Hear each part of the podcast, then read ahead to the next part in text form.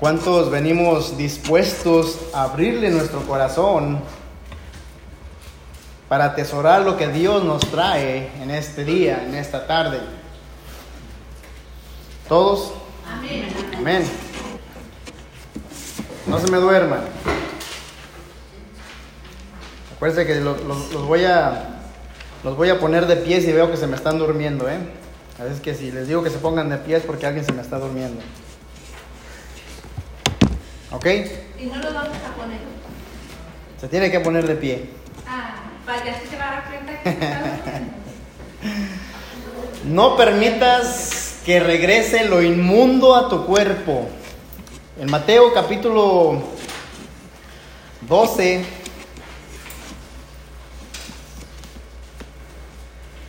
tres versículos, 43, 44 y 45. No permitas que regrese lo inmundo a tu cuerpo. Vaya tomando conciencia, vaya tomando nota vaya poniéndose a meditar de qué se trata este, este mensaje. No permitas que regrese lo inmundo a tu cuerpo. Mateo 12, 12. versículos 43 al 45. ¿Cuál es el objetivo en sí de todo esto? Cuidar del templo de Dios. ¿Cuál es el templo de Dios? El cuerpo, nuestro cuerpo. Así es que fíjese bien cómo se va conectando. El título de este mensaje, no permitas que regrese lo inmundo a tu cuerpo. El objetivo de este mensaje, de esta lectura, es cuidar el templo de Dios, el cual es nuestro cuerpo. Cuando tenga por allí los versículos del 43 al 45 del capítulo 12 de Mateo, póngase de pie. Le vamos a dar lectura.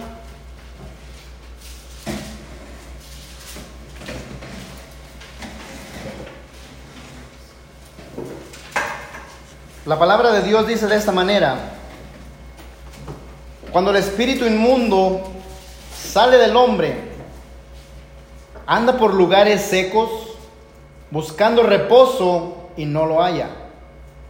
Entonces dice, volveré a mi casa de donde salí, y cuando llega, la halla desocupada, barrida y adornada.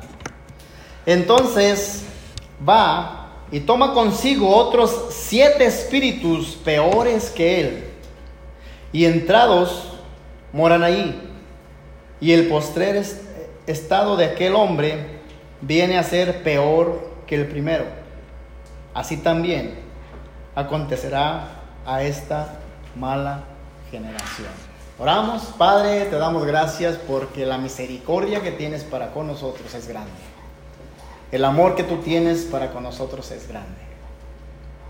Y la paciencia que tú tienes para con nosotros es grande.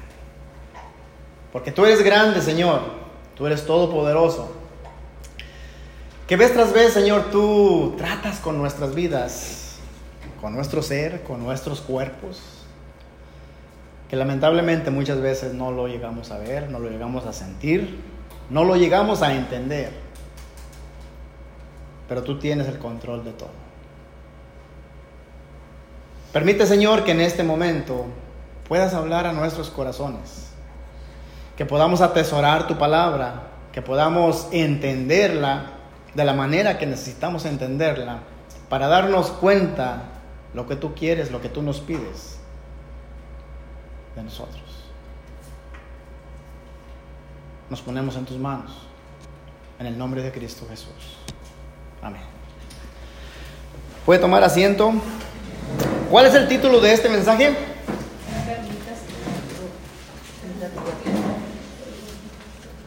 A ver, ¿ya me lo cambiaron? No permites que regrese lo inmundo a tu cuerpo. No permitas que regrese lo inmundo a tu cuerpo. ¿Y cuál es el objetivo de este mensaje? Cuidar del templo de Dios. Acuérdense que el templo de Dios, el, el templo del Espíritu Santo es nuestro cuerpo. Así es que cuando comenzamos a caminar con el Señor, O sea, cuando dimos nuestros dos primeros pasos de fe, ¿cuáles saben cuáles, son esos dos primeros pasos que nosotros hemos dado? ¿Alguien lo sabe? Los dos primeros pasos de fe. El primero, aceptar a Cristo, hacer una decisión en nuestro corazón, aceptándolo como nuestro Señor. Y el segundo, obedeciéndole en el bautismo, ¿verdad? ¿Están de acuerdo? Estas dos ordenanzas son las que en sí nos identifican como hemos nacido o que hemos nacido de nuevo. Pero ¿qué estamos haciendo con ese nacimiento? ¿Se ha preguntado? Yo sé que muchas veces he predicado acerca de qué estamos haciendo con nuestra salvación, de qué estamos haciendo desde el día que nosotros hemos entregado nuestra vida, nuestro ser. Porque yo me atrevo a decir que todos hemos, hemos ah, ah, hecho esa decisión o hemos hecho ese compromiso de decirle a Dios, te entrego mi todo. ¿Alguna vez lo ha hecho? Si no lo ha hecho, hágalo. Porque si decimos que, Jesús es nuestro Señor, ¿qué quiere decir? Que Jesús es nuestro dueño. Pero dueño nada más parte de nuestro cuerpo o dueño de todo nuestro cuerpo, de todo nuestro ser. ¿De qué manera es dueño? Como humanos somos buenos para olvidar y más que olvidar somos buenos para no permanecer en la brecha. ¿Cuál brecha? ¿Cuál camino? ¿Cuál sendero? ¿Cuál dirección? La vida cristiana. El mundo nos jala tan fácil que eso hace que nos desviemos fácilmente de los caminos de Dios. Y eso es cierto, usted no me lo va a negar. Sea quien sea, el mundo nos está ofreciendo todo lo que nosotros muchas veces estamos, entre comillas, buscando y que sabemos bien que no nos conviene. ¿Por qué digo esto? Muy sencillo. Nos gusta la comodidad. ¿A quién le gusta estar cómodo? ¿Usted se sentiría cómodo estando en una silla de piedra? En una silla que tenga ahí unos, unos, fierros ya ahí saltados y, y que, ay, que... No, ¿verdad que no? Y muchas veces en las cosas espirituales nosotros llegamos a un punto donde nos sentimos cómodos, donde decimos yo ya soy cristiano, yo si muero no tengo problema porque tengo el pasaje pagado, vuelo directo, sin escala, y eso nos hace llevarnos o, que vayamos a, a adquirir una comodidad en nuestra vida espiritual, el cual yo podría decir que no es bueno.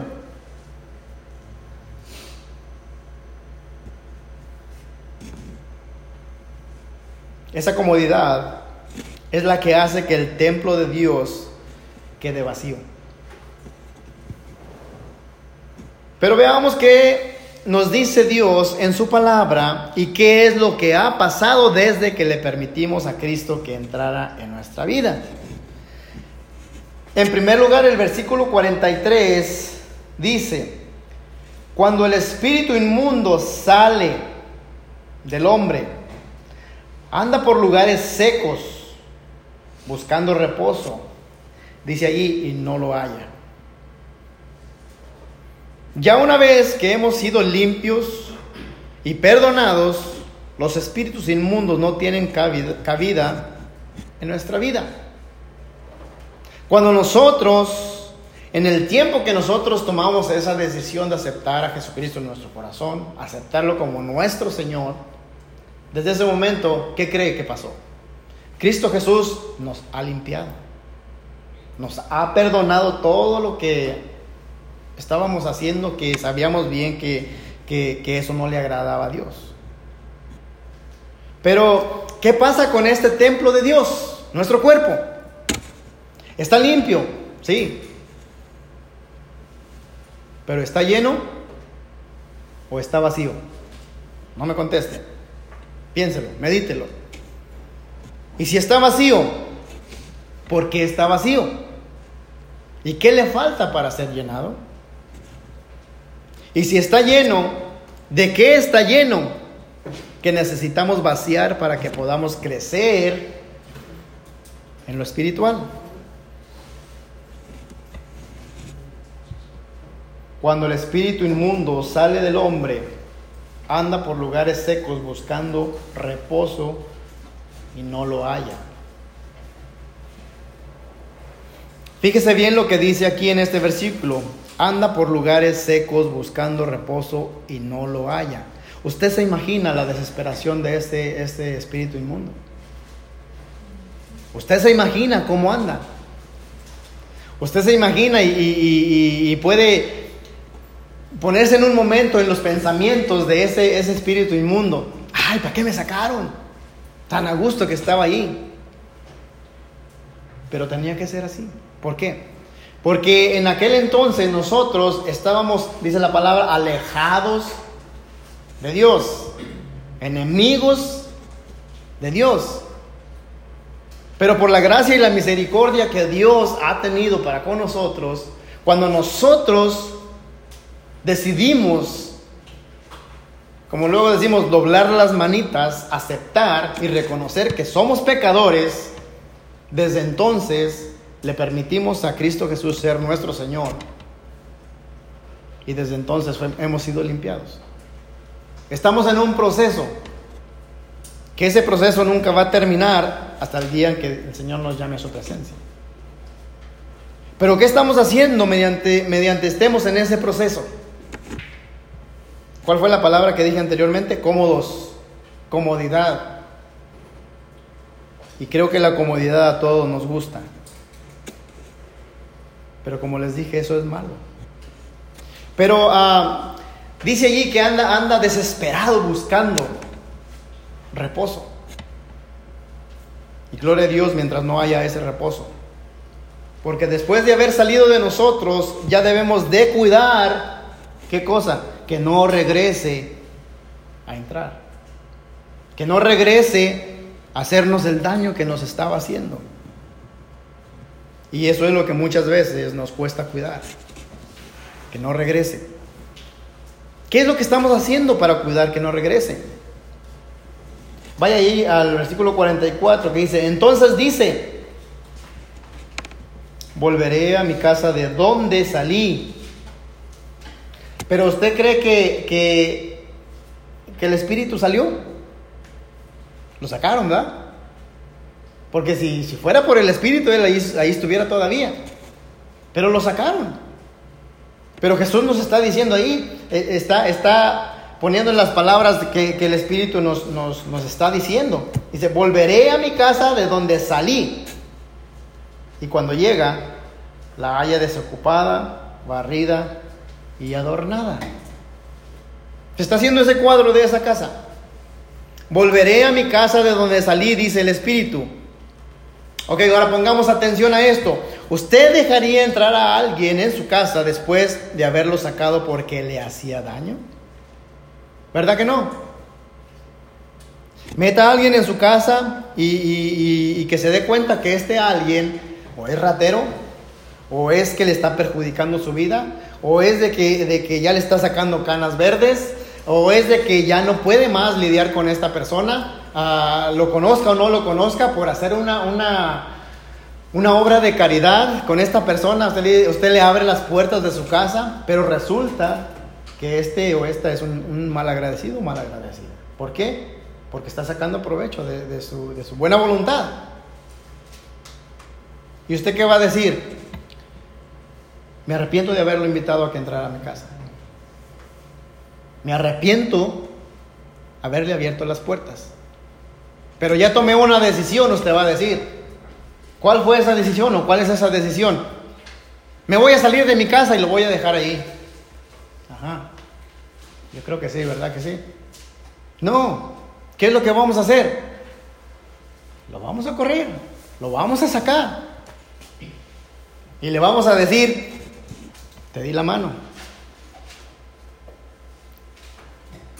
Y quisiste agarrar la pata, ¿verdad? como decimos.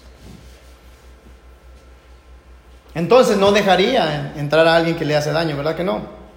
Y eso mismo pasa en nuestra vida espiritual.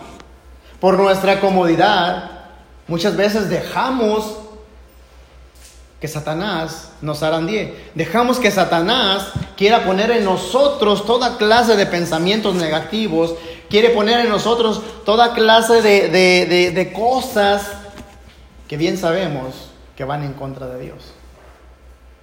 Y muchas veces no nos damos cuenta. Muchas veces no lo, no lo alcanzamos a notar o a ver. ¿Por qué? Porque estamos tan pegados a este, a este, a este mundo que eso nos cega, eso nos, nos, nos aparta. No nos deja pensar en que nos están haciendo mal. Pero fíjese bien cómo la encuentra. Dice ahí, desocupada, barrida y adornada.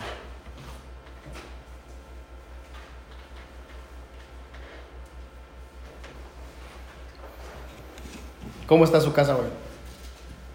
No, no su casa material, su casa, su cuerpo. No me conteste. Pero esta pregunta es para usted y para mí. ¿Cómo está mi casa hoy? Si ese espíritu inmundo o espíritus inmundos que un día Cristo Jesús echó fuera de, de, de échale un vistazo por la ventana al- a, lo que un día fue su casa, y cuando este espíritu viene y se asoma ahí por la ventana y la ve diferente, la ve cambiada, que dice ahí, la ve de- desocupada, barrida y adornada, y va a decir, ¿y entonces para qué me echaron fuera? Si sigue vacía. La limpiaron, sí, la adornaron, se ve más bonita, pero está vacía. Entonces, ¿cu- ¿cuál fue el motivo de echarme fuera?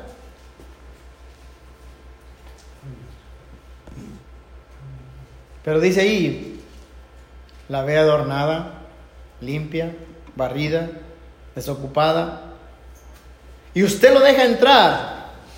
Y digo, cuando, cuando digo usted lo deja entrar, es porque él no va a entrar a la fuerza. Y muchas veces cometemos ese error de descuidar nuestra vida espiritual y permitimos que entre a nuestra vida, a nuestro cuerpo, cosas que no deberían entrar. Y eso es lo que nos lleva a desviarnos de la vida espiritual. Nos, nos lleva a, a- a quitarnos ese enfoque que Dios quiere que nosotros siempre continuemos llevando. Pero después de haber entrado, ¿qué va a hacer? Desafortunadamente la gente que deja entrar toda clase de inmundicia muchas veces ya se les, ha se les hace difícil volver a la normalidad. Y eso lo podemos ver muy seguido. Ya no les nace congregarse. Ya no les, da- les dan ganas de seguir preparándose. ¿Pero por qué? Porque esa casa que un día fue limpia por la sangre de Cristo Jesús, la descuidó y se volvió a ensuciar. Y el espíritu inmundo regresó, pero no regresó solo. Regresó con otros siete espíritus más. Y aquí Jesús nos da un sumario en forma parabólica del pasado, presente y futuro del Israel incrédulo. El hombre representa a la nación judía. El espíritu inmundo representa a la idolatría que había sido característica de la nación desde los tiempos de la esclavitud o de servidumbre en Egipto hasta la cautividad babilónica que curó, fíjese bien, temporalmente a Israel de su idolatría. Que esto sería como si el espíritu inmundo hubiera salido del hombre. Desde el final de la cautividad y hasta el día de hoy, el pueblo judío no ha sido idólatra. Ellos son como una casa desocupada, barrida y adornada. Pero hace más, más o menos unos 1900 años que el Salvador, Cristo Jesús, trató de ser admitido en aquella casa desocupada. Él era el ocupante con el derecho de entrar en esa casa. Así como también Él era el amo de esa casa. Pero el pueblo se rehusó firmemente a dejarlo entrar. Aunque ellos ya no adoraban ídolos, pero tampoco estaban dispuestos a adorar al verdadero Dios. Y así, igual que en aquel tiempo, hoy en día se está viviendo de la misma manera. ¿Cuáles son esos ídolos que nos están impidiendo volver a nuestro primer amor? Y cuando digo ídolos, no me estoy refiriendo a imágenes, no me estoy refiriendo a estatuas, a monumentos, a toda esa clase de, que tenemos la ideología de ídolos. Hay infinidad de ídolos que los estamos llevando a cabo y eso es lo que nos aparta.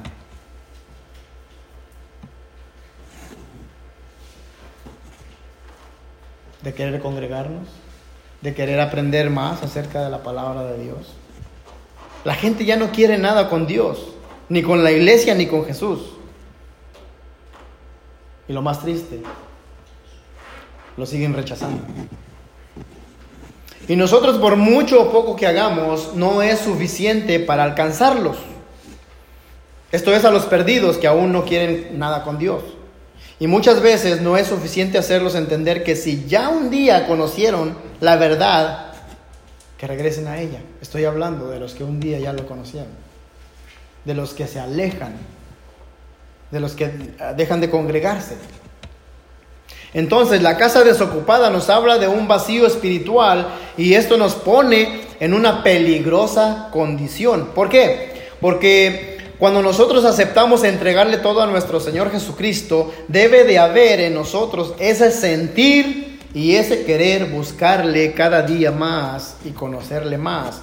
Pero no lo hacemos. ¿Por qué? Porque estamos cómodos. Y como les decía anteriormente, la comodidad es algo que nos afecta cuando nosotros le permitimos a esa comodidad hacernos sentir cómodos. Me parece trabalenguas, ¿verdad? Pero es, esa es la realidad. Porque estoy cómodo, dejo de hacer cosas que Dios quiere que haga. Mire a su alrededor. ¿Quiénes faltan?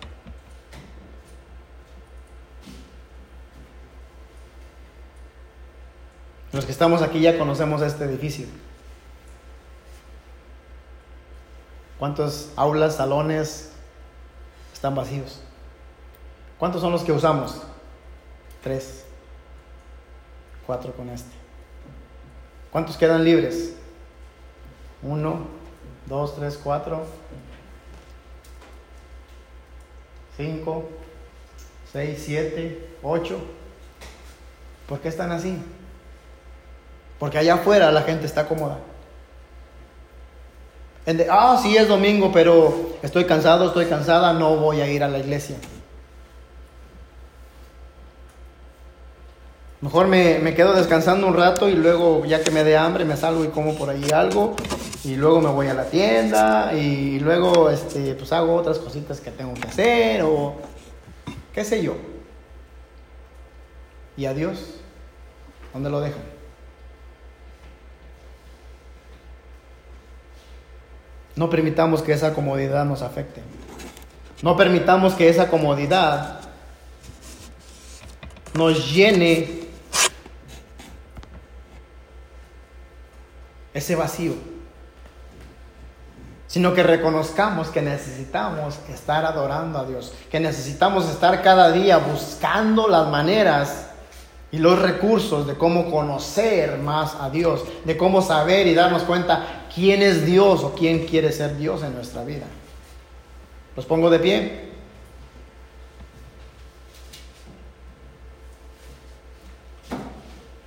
No se preocupe, ya voy a terminar.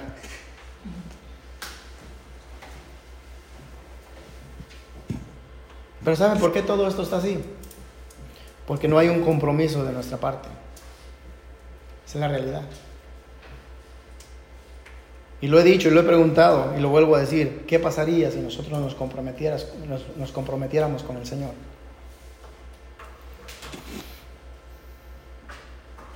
Decía la hermana ahí en la escuela dominical, hablando del pastor, ¿verdad? ¿Cómo puede un pastor con una iglesia grande orar por todos ellos? ¿Qué se necesita? Trabajar en equipo. Así como en su trabajo necesitan de muchos trabajadores para, para sacar adelante el trabajo que tienen que sacar. En el trabajo de, de Dios, en la iglesia, es lo mismo. Se necesita un equipo para llevarlo a cabo. Entonces, cuando el espíritu inmundo ve que la casa, que antes era su casa, y que está más bonita, y que hay más espacio, y dice, "Hmm, está raro, ¿verdad? Que esté sola, arreglada, adornada, más bonita, y se pone a pensar, aquí cabe aquí cabe el manganito, yo creo que voy a ir por él o por ellos. Me los voy a traer a vivir conmigo. Versículo 45. Que dice, le dio envidia y dijo, mejor me meto yo solo. No, ¿verdad que no? ¿Qué dice el 45? Entonces va y toma consigo otros siete espíritus, pero dice, peores que él. No sabemos cómo era ese espíritu. Pero lo que nos dice aquí es que dice, siete espíritus peores que él y entrados moran ahí. Y el postrer estado de aquel hombre viene a ser peor que el primero. Entonces, si antes de nosotros conocer a, a Cristo Jesús, éramos de lo peor. Y así lo digo, éramos de lo peor. Porque éramos de lo peor. Pero Dios ha tenido misericordia de nosotros. Porque ahora ya no somos tan peor, ¿verdad que no?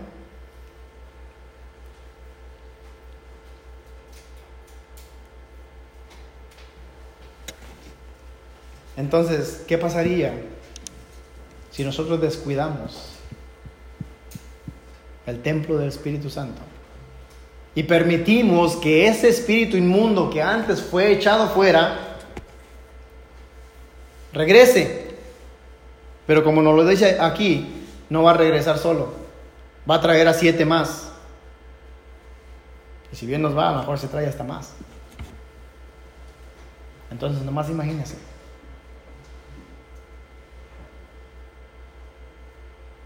Y podemos pensar en la gente que deja de congregarse. Podemos pensar en la gente que, que dice, no tengo necesidad yo de ir a una iglesia. Porque yo puedo adorar a Dios en mi casa.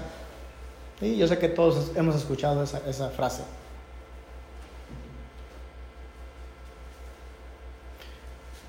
Pero a diferencia de que nosotros ya conocemos quién es Dios, quién es Jesús y qué es lo que ha hecho en nuestra vida y con nuestra vida, y nosotros descuidamos el templo, nuestro cuerpo, y permitimos que este espíritu inmundo entre, y con él entren estos, estos otros siete más. Y por eso la gente se enfría. Y por eso la gente no quiere más saber nada de los hermanos, de las hermanas. Porque dicen es que ahí van, ahí van puros hipócritas. Que los ve uno en la iglesia, ay hermanito, hermanita, ¿cómo está? ¿Cómo le ha ido? Pero entre semana no se acuerda de mí. Y eso lo podemos ver en las iglesias, eso lo podemos ver en donde quiera.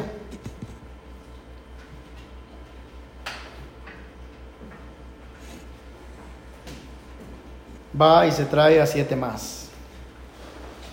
Peores. Hermanos, si nos descuidamos y no nos empapamos de la palabra de Dios, que es la Biblia, Se nos van a meter toda clase de espíritus que después va a ser difícil de deshacernos de ellos. Fíjese bien, en un día venidero, el espíritu de idolatría decidirá volver a la casa, pero no vendrá solo, se va a jalar a siete más y peores que el que tenía, y que Cristo se lo había sacado. Y cuando llegue el tiempo, el Israel incrédulo sufrirá los terribles juicios de la gran tribulación y su sufrimiento excederá con mucho al de la cautividad babilónica. La parte idólatra de la nación será totalmente destruida en la segunda venida de Cristo. Y eso lo sabemos. Y si no lo has, no lo has sabido aún, métase a leer la Biblia. Y ahí se lo va a decir. Ahí se va a dar cuenta que en realidad cuando, cuando sea el tiempo de la gran tribulación, cuando sea el tiempo de que Dios, Dios tiene esos tiempos trazados, de cuando va a soltar a, Satanás, de cuando, cuando la gente va a sufrir otra vez, uh, pero, pero Cristo Jesús les va a dar otra oportunidad y muchos la van a aprovechar y muchos aún viendo todo lo que, lo que va a estar pasando, no van a aceptar. Van a preferir irse al infierno.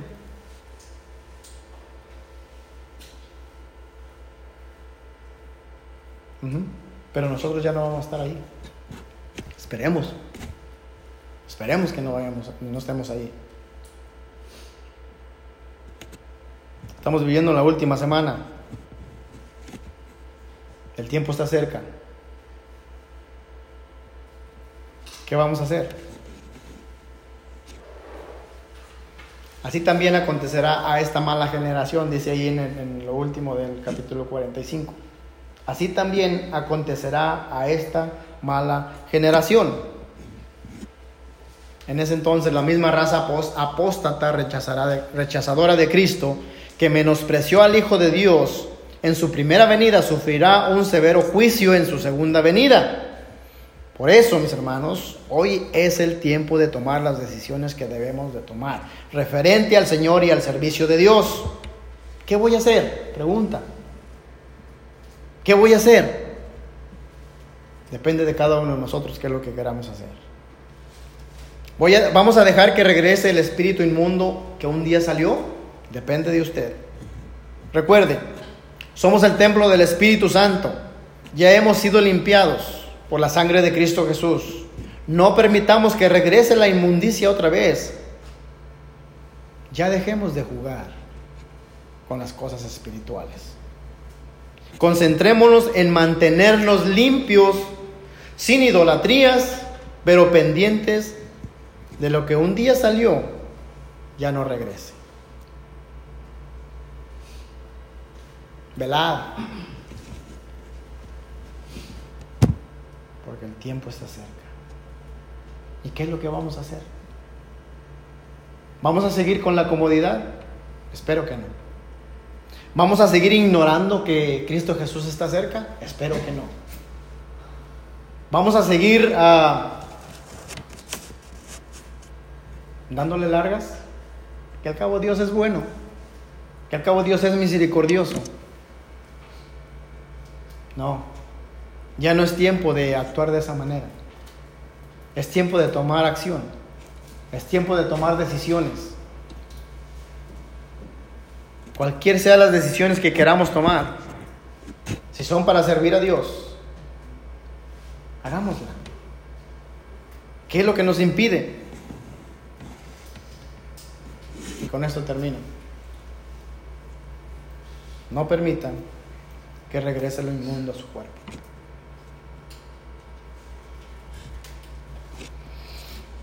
Muchas veces Dios nos habla de diferentes maneras. Yo no sé de qué manera Dios le ha hablado en este día. Pero se lo repito y se lo vuelvo a decir. La palabra de Dios que tenemos en nuestras manos está más clara que el agua. ¿Cuál es esa comodidad que tenemos en nuestra vida? ¿Qué necesitamos hacer? ¿Y qué es lo que vamos a hacer? Para deshacernos de esa comodidad. Usted tiene la respuesta.